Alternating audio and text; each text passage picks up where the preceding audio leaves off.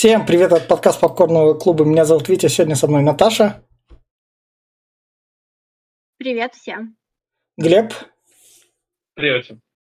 И мы обсуждаем фильм «Парфюмер. История одного убийцы» по книге Патрика Зюскинда, который написал этот единственный роман. Дальше у него шли рассказы «Голубка», «Тяга к глубине», «Повесть», «Повесть о господине Зомере», Три истории, одно наблюдение, и, в общем, о любви и смерти какой-то, в общем, книжка, и он, в общем, ничем, кроме этого произведения парфюмера, не прославился.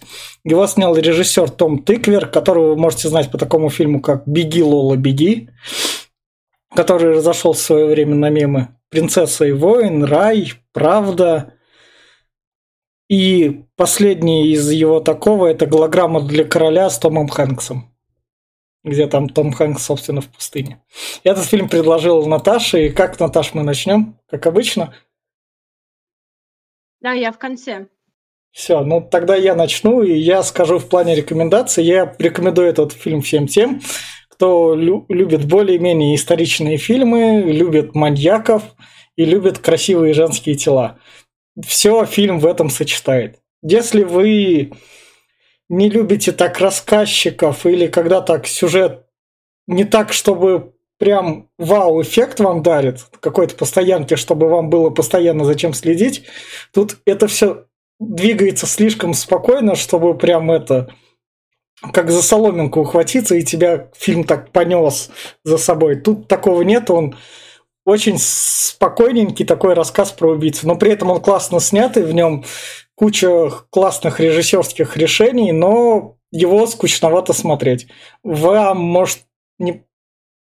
Тут есть такой, как это так сказать, а, отвратительный ценз. Тут показывают грязную Европу, такой вот грязный Париж, и он такой, он показан вот все естество, когда там люди не мылись, вот такие вот они были грязные и немного так уродские. И тут это показано, ну, как норма, ну, это то, как вы на себя зеркало смотрите с утра, то есть вот так вот. Поэтому я все.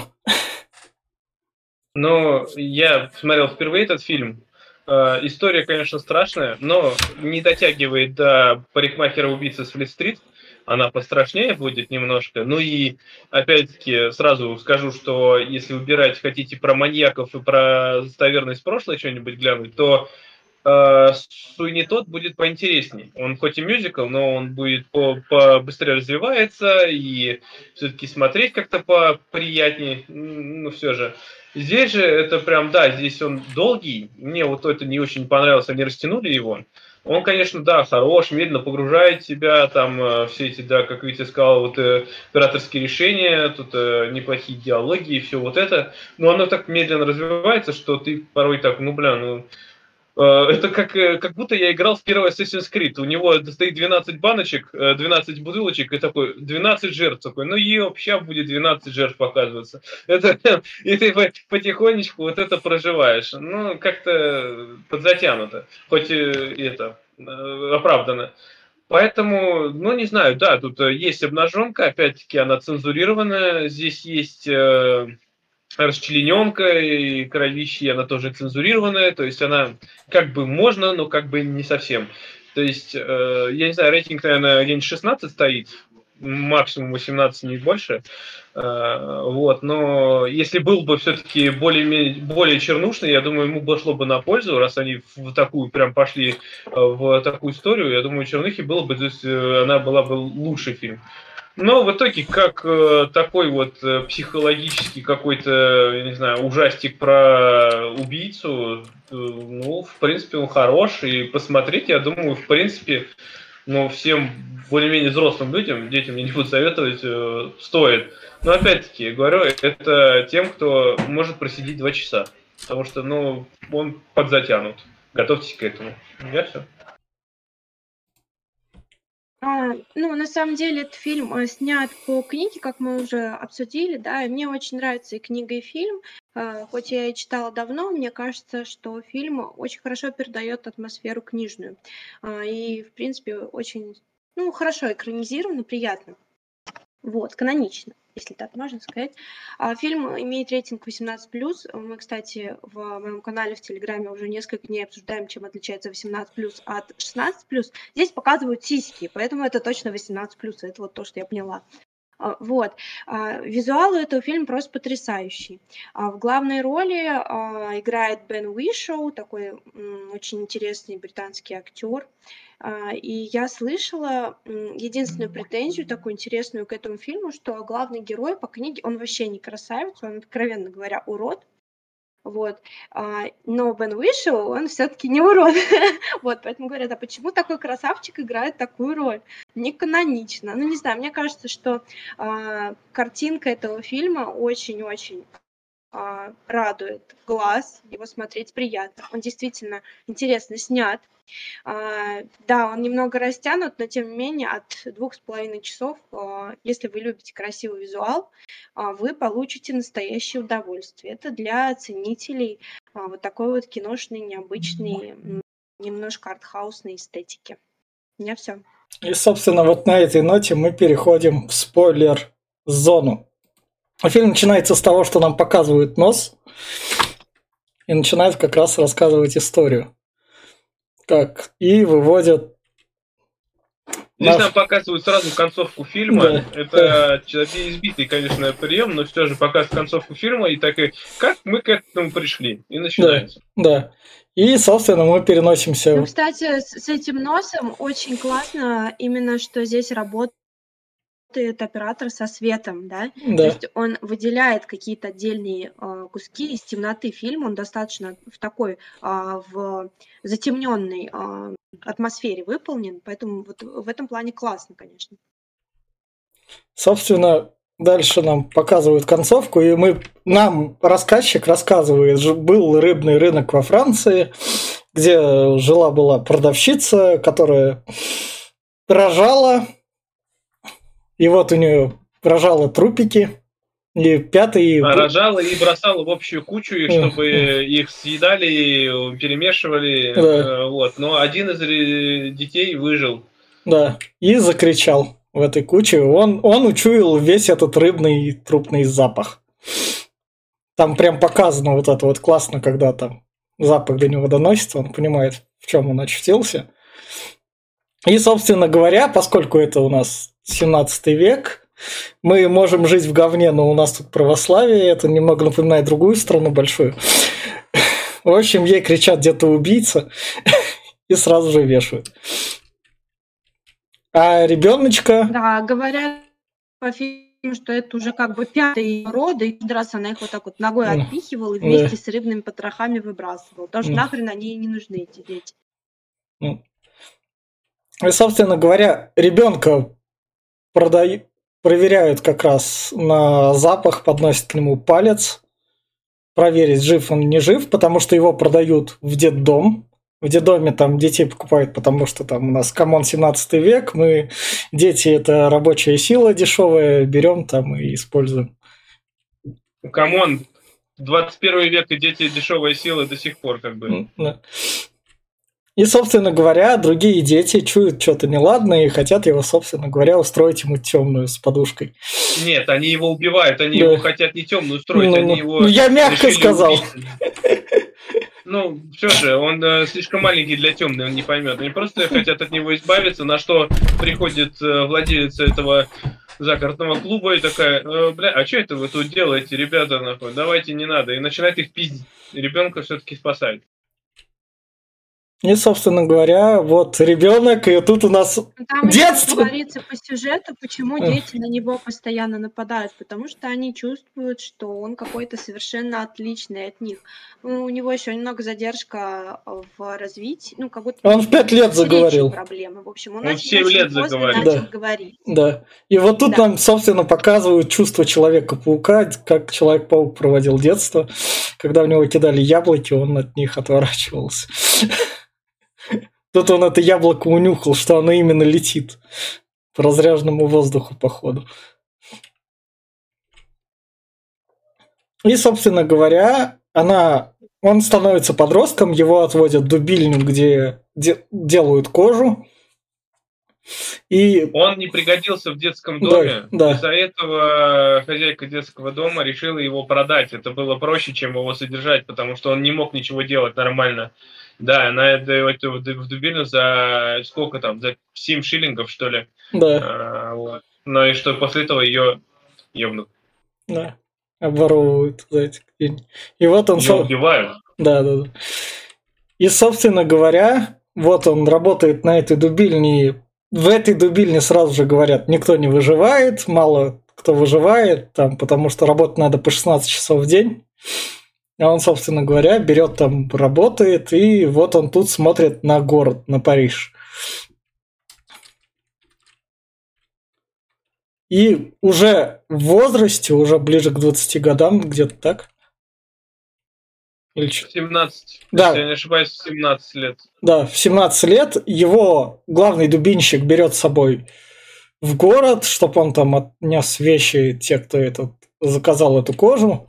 Он там замечает девушку, унюхивает и идет на ее запах. Собственно, он ее догоняет, она такая, а сталкерство изобретут только в 20 веке, я смогу сделать судебный запрет, чтобы ты ко мне не подходил. Поэтому ладно. Дайте я немножко скажу mm. про образ этой сцены. Вообще очень красивая сцена, а, потому что она подается вот... На самом деле его первое убийство в книге было совершено вообще по-другому. Он убил случайно проститутку, которую он себе купил. Но тоже ее как бы ну, то есть случайно, но здесь он как будто первый раз начал человеческим запахом с этой девушки. И его в этой сцене мне больше нравятся сливы эти ярко-желтые. И обратите внимание, то есть все такое грязное, э, заплесневелое, мрачное, черное, а чем-то облитое мог сливы, вот такие вот прям светлые-светлые, чистые-чистые и девчонка тоже. Она одета в жутко грязные шмотки. При этом у нее идеальная кожа, ни единого пятнышка. Такой, такой контраст. Ну, ну да. И, собственно говоря, он ее вынюхивает, где она сидит там, перебирает свои фрукты, доходит до нее, тихо подкрадывается, она его не слышит. Она там поворачивается к нему, и он такой ее вырубает и начинает обнюхивать. Он ее наслаж... не вырубает, он ее убивает. Он, он вообще, она начала он хотела закричать. Он, ее он не хотел ее, наверное, так убить. Нет, не хотел. Он нечаянно ее задушил. Да, да. она кричать хотела, поэтому он ну, такой рот и не держал, не сдержался чутка. Я тут сразу скажу, если вы нас слушаете, вам повезло. Если вы нас смотрите на Ютубе, возможно, нам там повесят страйк, тут будет слишком много сисек. Немного как в Калигуле, наверное. Хотя в Калигуле я этого избегал. И, собственно говоря, он, короче говоря, не сохранил ее запах. Он ее понюхал и такой, а запах пропал. А где? Ну, она умерла, жизнь из нее ушла, вот запах и пропал. Да. Но он сидит, он же пока эти законы не знает, как бы, что так запах-то изменился. И дубинщик, главное, его, соответственно, избивает. За то, что ты куда там пропал, он спокойно все это принимает. И дальше мы переносимся в Париж, и у нас... Но он вообще, так скажем, принимает свою участь по жизни довольно смиренно. В этом плане, конечно, персонаж крутой. Но Ему у него нет выбора, как не принимать. То, что он еще жив, это вообще чудо. И, собственно, переносимся к персонажу Дастина Хоффмана, который у нас является парфюмером. Он парфюмер в некотором роде уже скатившийся. Его запахи не нужны, там есть другие молодые, которые более изобретают. И он пытается стащить запах чужого, парфю... ну, чужого парфюма. Сделать копию. Приходит к нему наш... Как его зовут-то, я забыл. Жан-Батист. Да. Приходит к нему Жан-Батист, и, собственно, Жан-Батист ему говорит, а, я знаю, что вы там это... Хотели сделать такие-то духи, он такой, чё? Откуда ты знаешь? а чё к ним надо? Жан-Батист такой, вот это и это, а чё еще? Вот это и это. Ладно. И просто Жан-Батист, я не знаю, ловит его на дурака так. Хотите, я вам сделаю? И парфюмер наш такой от этого фереет так немного, таких приколов. Такой, ну сделаю. Он ему делает, потом, потом говорит, я могу это улучшить. И, собственно говоря, когда он чувствует его улучшенный запах, он прям переносится куда-то и кайфует. Там сразу сзади него девушка возникает полуголая. Ну так. Ну, вообще, да, здесь э, этот, как его зовут, он э, здесь его впечатляет, что он сразу гений и вся фигня. Я не знаю, правда, почему он э, так этот э, знает пропорции. Как по, по, по запахе я понимаю, может, он там э, может узнать. Но какие пропорции ты там нафигачишь, чтобы сделать такие духи, ну, это прям уже сказка-сказка, ну, не знаю.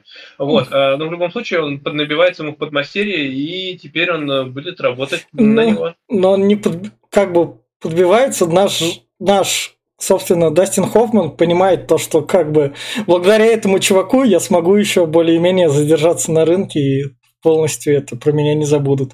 А поскольку у нас тут это рабов можно покупать за дешево, я пойду и куплю его за 15 за 50, да, он его купил? За 100, за 100 он его да, купил, за 100 да, шиллингов да. попросил. И этот даже охерел такой, чё, 100 шиллингов? И вот главного дубинщик, короче говоря, просто карета сбила, и он умер. Короче, за ним, за нашим парфюмером, за нашим этим идет смерть, потому что с кем он распрощается, всегда умирает. Здесь все так. Да. И, и вот эти вот смерти, из-за этих смертей более-менее интересные, не так скучно смотреть, так сказать. Потому что тебе рассказывают как бы стандартизированно так историю, там рассказчик и такой, а можно что-нибудь неожиданное? Он такой, на, держи смерть.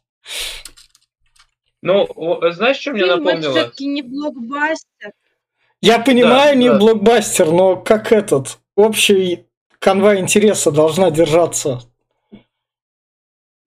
ну, а здесь нет никакого, по сути, вот, э, напряженного, да, даже, э, в убийствах, которые он совершает, тут нет супер напряжения, потому что, а, там даже в книжке было написано, что, ну, а, ну, это, кстати, известный факт. А, а, если жертва перед смертью боится, ну, типа, портится запах, э, ну, знаете, как вот убивают животных? Это должно делать быстро, чтобы это не повлияло на вкус крови, вкус мяса. Вы слышали такое? Ну да. Вот, и то же самое как бы здесь. Все это так происходит, э, действительно, как э, очень связанный, связанный, медленный рассказ. И, собственно говоря, Дастин Хоффман после того, как наш Жан-Батист захерачил ему много денег, Жан-Батист такой, ну ладно, вот смотри, я буду тебя немного учить. Вот у нас есть запах, у него есть три стадии. Первый вдох – это как раз вкус, и в конце уже финальный аккорд, как принятие, двенадцатый. Это как он состав духов так описал. Ну, не, не совсем так, но там типа идет первый, первый этап, это 15-минутный там или 5-минутный, когда ты вдыхаешь аромат, это ты понимаешь как предвкушение. Второй это э, раскусить всю картину, то есть ты на несколько часов, ты чувствуешь классный аромат и все вот это вот. И третий, последний этап, это до нескольких недель у тебя сохраняется послевкусие. То есть именно такое. Поэтому он говорит, что духи именно должны именно с э, многогранными быть. Не вот одноразовыми, что ты э, приятный запах один раз, а чтобы вот ты э, кайфовал долгое время. И, собственно, дальше он показывает ему, как делать эфир из роз.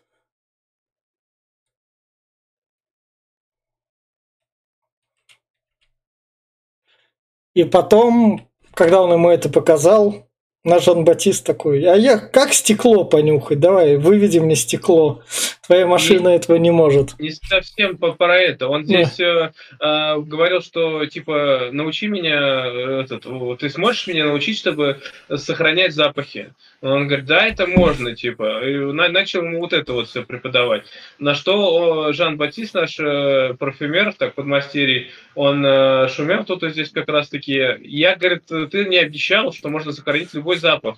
Я, говорит, вот пытаюсь сохранить стекло. Чем пахнет? Говорит, обычно, типа, нету запаха, потому что, говорит, оно не пахнет. Я пробовал, ничего не получается. Так же с медью. Ничего не выходит. Хотя ты мне обещал. И здесь он как раз-таки первый такой, как бы сказать, я не знаю, звоночек сразу же находит в его этой машине, в самогонном аппарате кошака. Да, да. И ну, со... Там еще технология интересная. Я так понимаю, по сохранению запахом, по-моему, там обертывание жиром, да, происходит. Ну, это, это уж потом да. будет. Он, он, это, ну, он к этому приходит позже. Да. Он понимает, что жир, э, животный жир именно, э, он может сохранить, передать память, он, этот запах, но э, если вовремя успеть его запечатлеть, можно так сказать, пока он еще не испарился. Да. Собственно, поскольку он варил кошака, то он надышался кошаком, он это заразился и все равно не умер, так сказать. Потому что... А он здесь живучий показывает. Повезло. Живучий он, живучий. Да, да.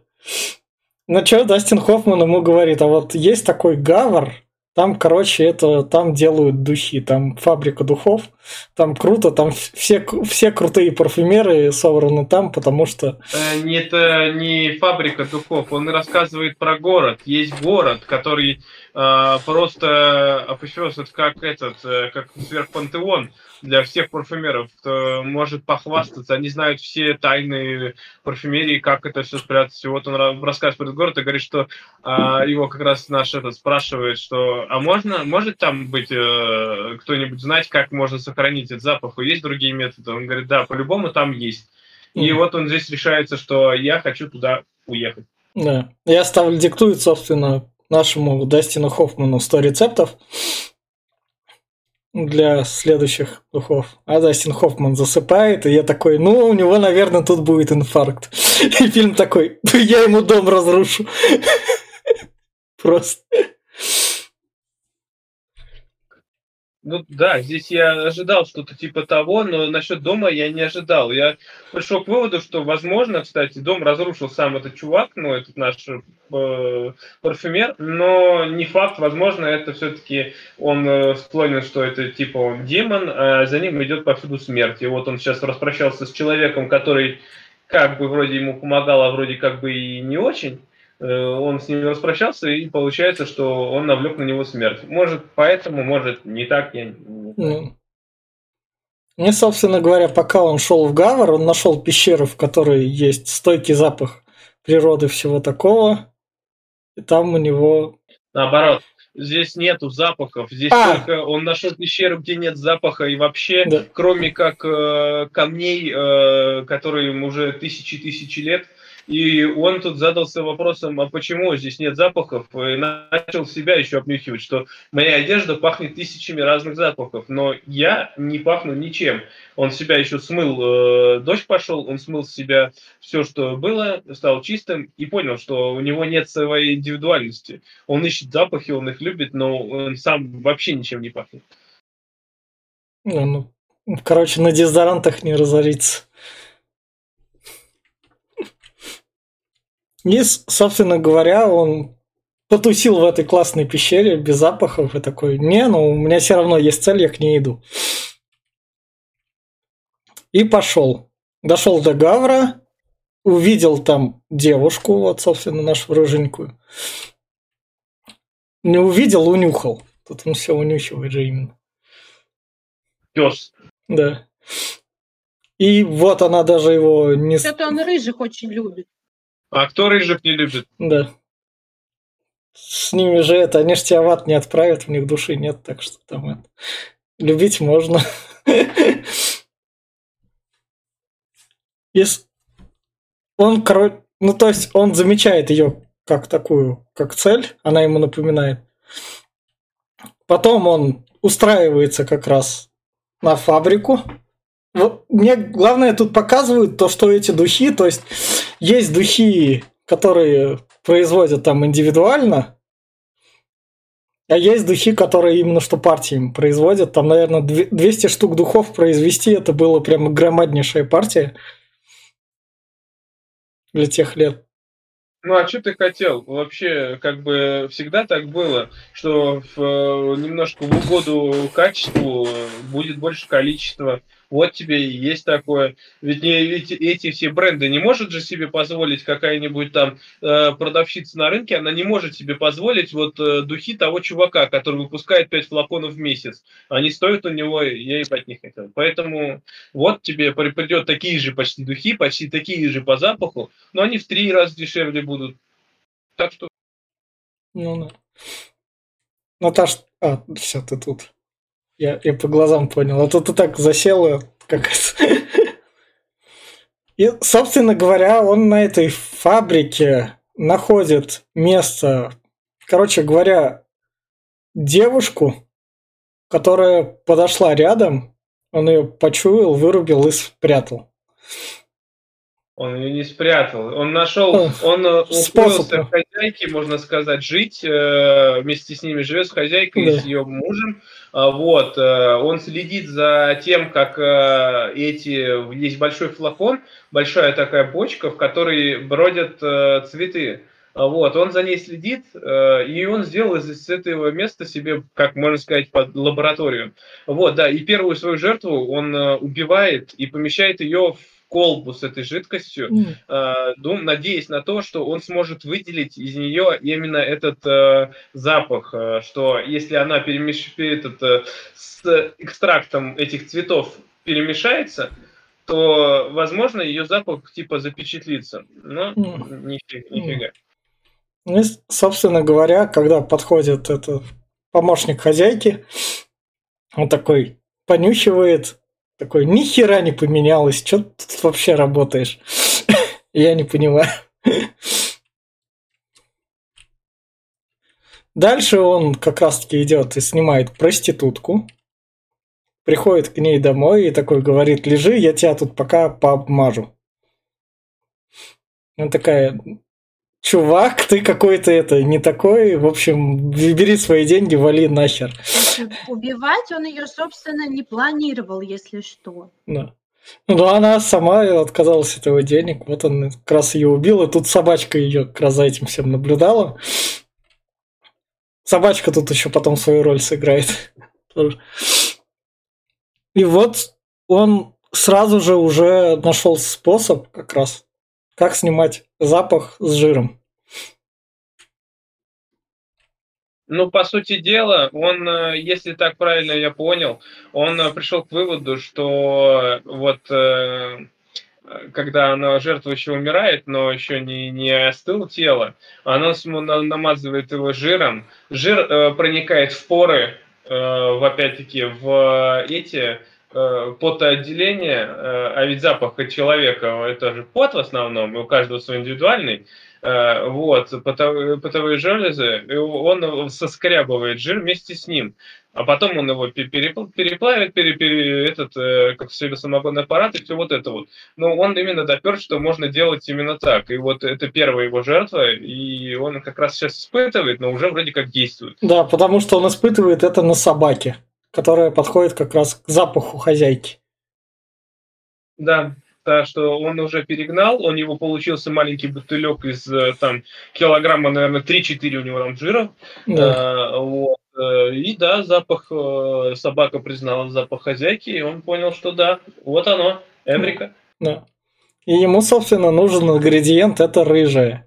Тут как раз-таки игры дворянские. Тут, тут, тут не ингредиент, не ингредиент, здесь еще э, немножко пропустили тут его мотивацию. Здесь его тот, э, который учил, э, он ему рассказал, что есть э, некий тайный э, запах есть легенда, что когда египтяне, точнее в Египте откопали в, пирамиде, короче, этот фараон одного, у него был э, при себе духи. Распознали 12 ингредиентов из 13. 12 типа, и 13 это вызывает блаженство. И, и 12, если ты соберешь этот, э, ты найдешь 13, то ты сможешь создать запах, который покорит всех. Вот. И он здесь ставит себе цель, э, что 12, следовательно, 12 жертв ему надо. Он поставил себе 12 колбочек. Ну, 13 mm. это уже старенько, он, я так понял, определился с последним ингредиентом. Но ему надо 12 набрать. Поэтому он начинает охоту. Он, он решил делать афродизиак. Да. О, да, это, это же про, про, про родитель такой. Он, да. он знает, куда надо, куда ветер. И вот тут вот классный момент, когда вот, собственно, дворянские игры, вот эта вот рыженькая пошла там играться со всеми, а, как он, этот, лабиринте, да, в лабиринте как раз они там прячутся, и вот он в лабиринте на нее набегает из темноты, она это замечает, но вовремя от него сбегает и спасается. И далее... Он собирает близняшек э, двух, двух девчонок. Да. Это первые две жертвы, это уже получается вторая и третья. Ну, а... Получается вторая и третья с мотивационной частью, а так третья и четвертая. Ну да, но та первая жертва, это вообще, да, которую да. он убил, а, она, она как этот, она как э, двигатель его психического состояния, он стремится получить этот запах. Да. Он все ее вспоминает, что вот он как он кайфовал, когда а, он ее объяснил. Тогда даже пятая. Ну, в общем, ладно. В общем, жертвы начинают набираться. И вот тут как раз он этих близняшек убил. И когда к нему подходит помощник, э, главный там, на кого он работает, он к нему подходит, такой злой со всем этим, и у него капелька как раз его духов, который он только что вывел с этих близняшек, падает на руку, и запах настолько сильный, что тот чувак такой, да ладно, ты приберись тут хорошо, договорились. Хотя шел он явно со злым намерением.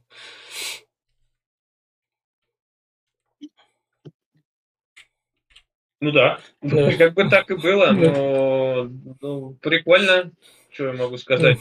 Здесь он уже понял действие всех этих э, запахов. Но вообще, если так, по сути дела, э, рассуждать, то запах э, это такая сила, на самом деле, что человека может, э, можно сказать, загипнотизировать. Он вызывает и агрессию, страх, э, возбуждение, э, сон, да что только не может этот страх, этот аппетит. запах вызвать. Да, да, аппетит. Собственно, они находят близняшек, которые тут, и говорят там, давайте ведем там комендантский час, да мы не можем, мы, у нас как бы торговля идет, ну давайте тогда смотреть жертв, и он начинает, в общем, парад жертв, и у нас тут парад кадров жертв. Да, обратите внимание, что он начал волосы им отстригать. Да. Вот, собственно, первая, вторая жертва. Волосы он начал отрезать, потому что он понял, что а, волосы вообще, они ухаживают за ними, во-первых. Во-вторых, у них запах самый такой яркий. И он волосы полностью в, в жир а, об этот. И потом стекает, собирает с них, получается, что побольше материала, я бы так сказал, и по качественнее запах. Да. И, собственно говоря, наш отец рыженькой, которого играет Алан это, Ал... это у нас этот вообще, э, как его, Алан Рикман. Да. Я когда увидел такой опачки, и здесь он э, отец миленькой девушки, как и в э, этот э, демон парикмахер убийца. И тут очень, кстати, похоже, хотя он вышел чуть позже, этот фильм, но то, то, что Алан Рикман и там, и там отец, и там, и там миленькой девушки, в которой что-то случится, ну, это прям ну, от самого Алана Рикмана для общей аудитории это Северус Снэп из Гарри Поттера.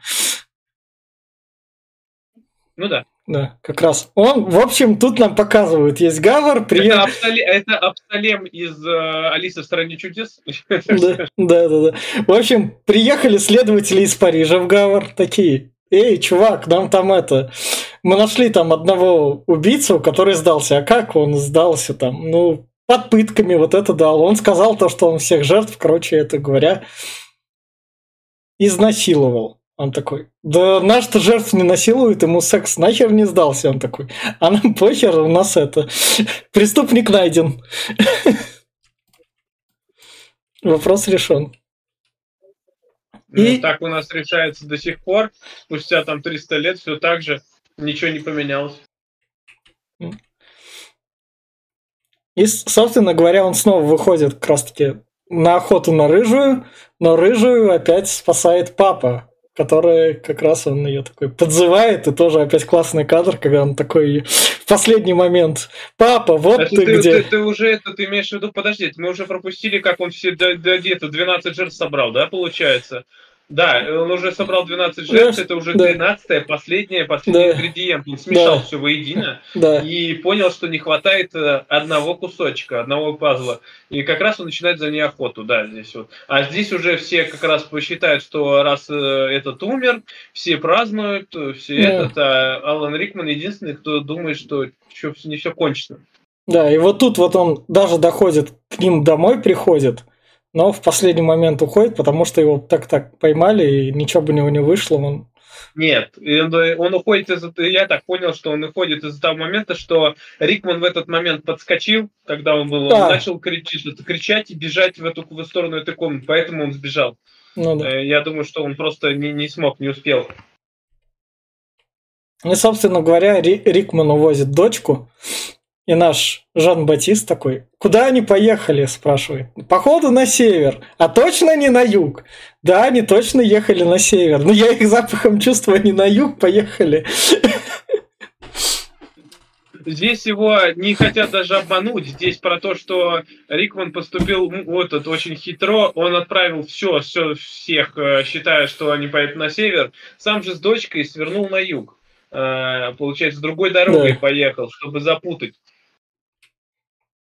И вот тут вот, собственно говоря, дальше у нас собачка находит волосы своей хозяйки, которые были не так, что глубоко закопаны, и помощник тот, на кого Жан-Батист работал, такой, ого, да мы нашли, кто это сделал. Здравствуйте, говорят, а он еще стреляет, между прочим, этот помощник. Да, да. И, собственно говоря, дочка говорит Алану Рикману, папа, преступника поймали, ты с дуба рухнул, что ты обо мне так печешься? Я взрослая девушка, могу самостоятельно ходить на тусы. На что он отвечает, что, во-первых, я тебя уже отдал, уже все нормально, ты уже замуж выходишь. Э, а этот, он не, не этот самый, я знаю, что он еще не, не умер, он еще не, не за решеткой, поэтому я отвезу тебя на остров в монастырь, пока за тобой не приедет твой жених, чтобы этот... И я тебя даже запру в твоей комнате. Да. Но он не учел того, что Жан-Батист пришел, его даже с собакой не особо среагировал на него собака не среагировала. Я так понимаю, что у него нет своего запаха. Собака просто не поняла, что пришел кто-то. Собака же чует запахи. Запах человека, другого человека или вообще запах другого существа. Вот так как он без запаха, она не поняла, что кто-то что-то есть, даже и бровью не повела, поэтому. Ну, и вот это вот тоже прям охеренный кадр, классно сделано, когда дочка Рикмана просыпается такая и, и все понимает. Она не кричит. Да. Вот в чем дело. Я, она, она вообще, я понимаю, что это оцепенение, страх, это он, у всех по-разному происходит. Некоторые вообще ничего не могут, не пошевелиться, ничего. А, поэтому, да, но здесь нам это все сделано для того, чтобы зритель э, подумал, а что случилось? Возможно, он ее не стал убивать, потому что когда она поворачивается, он замедляется, а точнее, он останавливается и смотрит мне в глаза. Так же, как она ему. То есть возможно, он не стал ее убивать, но он проходит буквально пару минут, Алан Рикман просыпается, приходит, а как бы, дочка, все, и, и такой, и он, самое главное, сделал все это в ее комнате. Да. А самое главное, что он далеко не убежал. Он, да. он э, понял, что э, смысл убежать, надо делать, доделывать ингредиент, быстрее. Ну и у него есть коварный план. Ну. Его, собственно говоря, ловит Рикман, подвешивает, задает ему вопрос, ну и нахера? Мне надо было. Да, Что ты меня хочешь? Мне нужно было. И дальше у меня вот, вот тут у меня возник вопрос. А, где он хранил этот... В заднице. Ну, походу, да, ну потому что его так-так наверняка всего раздели там. Избили.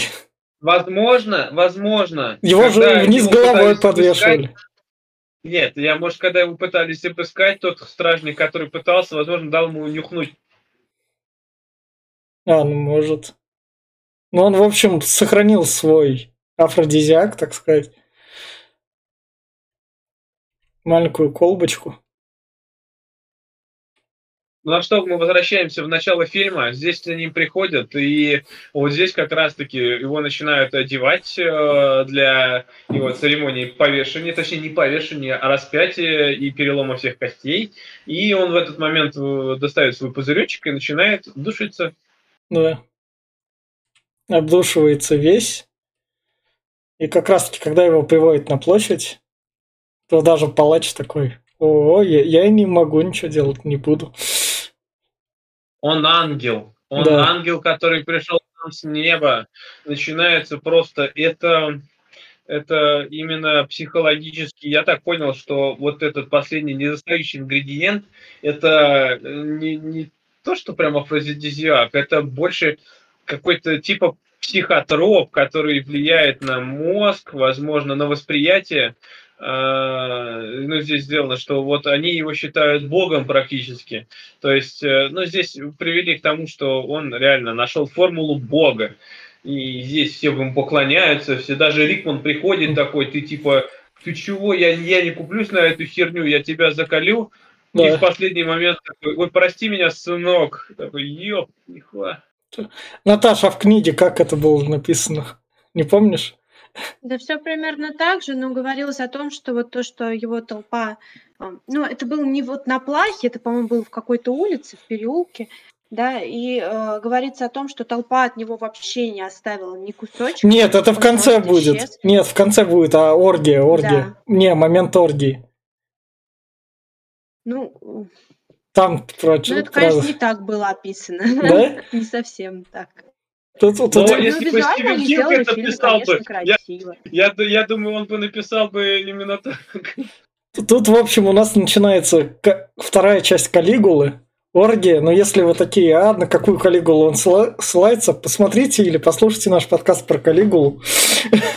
Ну, ну нет, ну слушай, до Калигулы здесь далеко, во-первых, в Калигуле было больше откровений, нет, там нет, секс, здесь это просто показано. Здесь, да. здесь это показано на таком, для уровня того, когда ты смотришь фильм про маньяка, это такой вау-эффект вызывает. Когда я в 16 лет это смотрел, 17. У меня этого эффект вызвало. Я такой, вау, ладно. Может быть, я, я смотрел это только впервые. Вот мне почти 32 года, я посмотрел этот фильм впервые.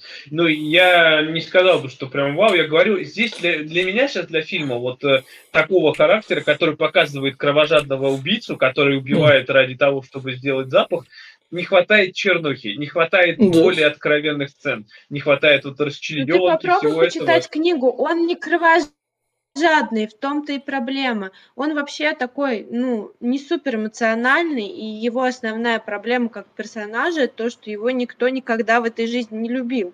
И вот он а, вот таким вот изощренным, так скажем, путем пытался это компенсировать. Он не озлобленный, он не кровожадный. А, а, в, а в книге было то, что он хотел запах секса создать, как он сексуально с этой своей первой жертвой? Любви. Там, бы, да. там все говорилось именно о любви. Понятно. Но любви говорил. Здесь показалось, что именно вот опять-таки он хочет познать, э, я не знаю, вот ему, видимо, никто не объяснил, что а, феромоны, феромоны женские во время секса, они ярче были бы, чем э, просто нападать на девушку и ее запах этот. Я не знаю, он не, не знал, откуда берутся дети или чего, я не знаю. Ну, его... ну, полового воспитания там точно не было, поэтому... Ну, а скоро у нас будет сериал. Да, да, да. Возможно, когда выйдет этот подкаст, там будет где-то рядом и подкаст хайп сериала полового воспитания. И, со... Вот, пускай, пускай наш парфюмер его посмотрит. да, да.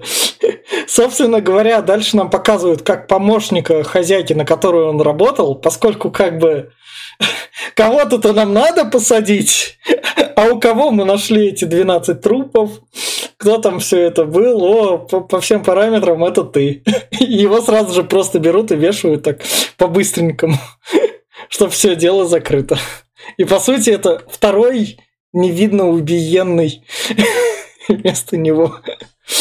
То есть, помимо того, тех жертв, которых он убивал, помимо тех, кто умирал просто это, его отпуская, были и было еще два чувака, которые умерли вместо него просто. Нормально, что? Он молодец. Что... Да. И в конце он, познав весь смысл жизни и поняв, что жить ему больше нехер, он решил себя подарить именно что тому району, где он родился. Рыбному рынку он себя облил, собственно говоря, своими вот этими суперскими духами, и его люди жадно по кусочку, так сказать, плоти оторвали. Да, писал, что это был акт высшей любви. Да. Ну, ну да, наверное, к Иисусу также люди подходили. Я думал, что он этот флакончик выпьет нахер. Он немножко зальет на себя, остальное выпьет. Тогда бы я подумал, что да, вот они сожрали его плоть, так как э, э этот за духи, вот это все разошлось по его телу, и тогда все понятно. Но ну, а так он вылил чутка на себя, и они начинают жрать его плоть, но в его плоти нету ни запаха, ни вкуса, и этого всего. И я такой, ну зачем? Ну, они тут люди, это бедный район Парижа. Рыбный рынок. Они такие... Ну, их накрыло просто волной запаха, вот Ой. и все, и у них кукух съехал. И после вот этого, то, то, что они его разодрали, у них не было ощущения убийства или чего-то плохого, они ушли очень счастливые и одухотворенные. Ну, Нормально, все каннибалы так и делают. После того, как сожрут, они уходят умиротворенными. Ну, Сказал Ганнибал... мнение о каннибализме Глеб. Да, но Ганнибал Лектор именно так и делал, как бы. Умиротворенный уходил. Ну, а от каннибалов можно еще вспомнить. Да. Или этот. А в Resident Evil 7 там также было они, также улыбались же. За столом точно. Да, да. Собственно говоря, на этом фильм кончается. Убираю спойлер-зону. Финальные рекомендации. Я скажу так. Когда вот тут я как раз упоминал, когда я в 16-17 лет смотрел, и в 16-17 лет мне вот эта вот первая часть казалась очень унылой. Я такой, ну что ты тянешь, что ты так рассказываешь, тут нечего смотреть. Сейчас уже, смотря по-другому, тут весь фильм именно что классно сделан, но он в некотором роде скучен, и в нем нет той изюминки, которая тебя зацепит смотреть. Поэтому, если вы любите фильмы про маньяков и такие вот прикольные, красиво снятые истории, то берите, смотрите. Но если вы любите фильмы про маньяков и не хотите так, чтобы прям немного скучать, а хотите, чтобы был драйв, а не такого, то лучше отойдите. Но сам фильм при этом классный. Он реально режиссер молодец. Я все. Ну, да, я, кстати, вспомнил еще один фильм, это сериал э, «Шершник», который мы недавно обсуждали, про миротворенных каннибалов. Советую, посмотрите. А насчет этого фильма, ну, да, уже все сказано, в принципе. Он, э, единственная его проблема – это он долгий. Э, все остальное, в принципе, на уровне. Он э, держит накал, он пришел к логическому завершению. Хотя, ну, по мне, не совсем логическому, но все же. Красивая картинка. Ну, вот мои претензии я уже говорил на протяжении всего подкаста, что не хватает каких-то более откровенных сцен, и вот то, что они затянули. Поэтому, как и Витя правильно сказал, что если кто-то хочет посмотреть про маньяка, ну, такой, ну, вот, уже все приелось, типа, всякие урхисы и все вот это вот, то это вполне классный фильм такой, он прям на порядок выше. А если, если вам хотите, хочется поинтереснее, побыстрее экшона, все-таки я советую вам посмотреть Суини Тода. Он, э, он я, я не знаю, по мне он такой, он более интересный, чем этот. Ну, это опять мое личное мнение. Ну, а так, смотрите, ну, смотрите, я все. Этот фильм очень красивый, и он это прекрасная история об очень-очень одиноком человеке, ну и если вы действительно хотите узнать эту историю, может быть, э, как-то с другой стороны, или что-то новое для себя открыть, попробуйте еще обязательно книжку почитать, если вы любите литературу, любите читать, потому что там, конечно, ну, э, рассказан его ход мысли а, и вообще его жизнь, в принципе, вот то, о чем думал он, потому что в процессе просмотра книги, о, прос, простите, в процессе просмотра фильма мне не хватало этого. Я не до конца понимала, что к чему происходит у него в голове. Вот, и когда я уже прочла, в принципе, у меня там концы с концами сошлись. И, в общем-то, я считаю, что и книга, и фильм очень хороши. Если вы любите красивый визуал, такую а, налет псевдоисторичности какой-то, да, потому что все-таки он не претендует, это художественное произведение, на достоверность он не претендует, но атмосфера там есть. А, поэтому смотрите, если любите, да, красивое, необычное кино. И, собственно, это был подкаст Попкорного клуба. Подписывайтесь, ставьте лайки. Всем пока. Пока.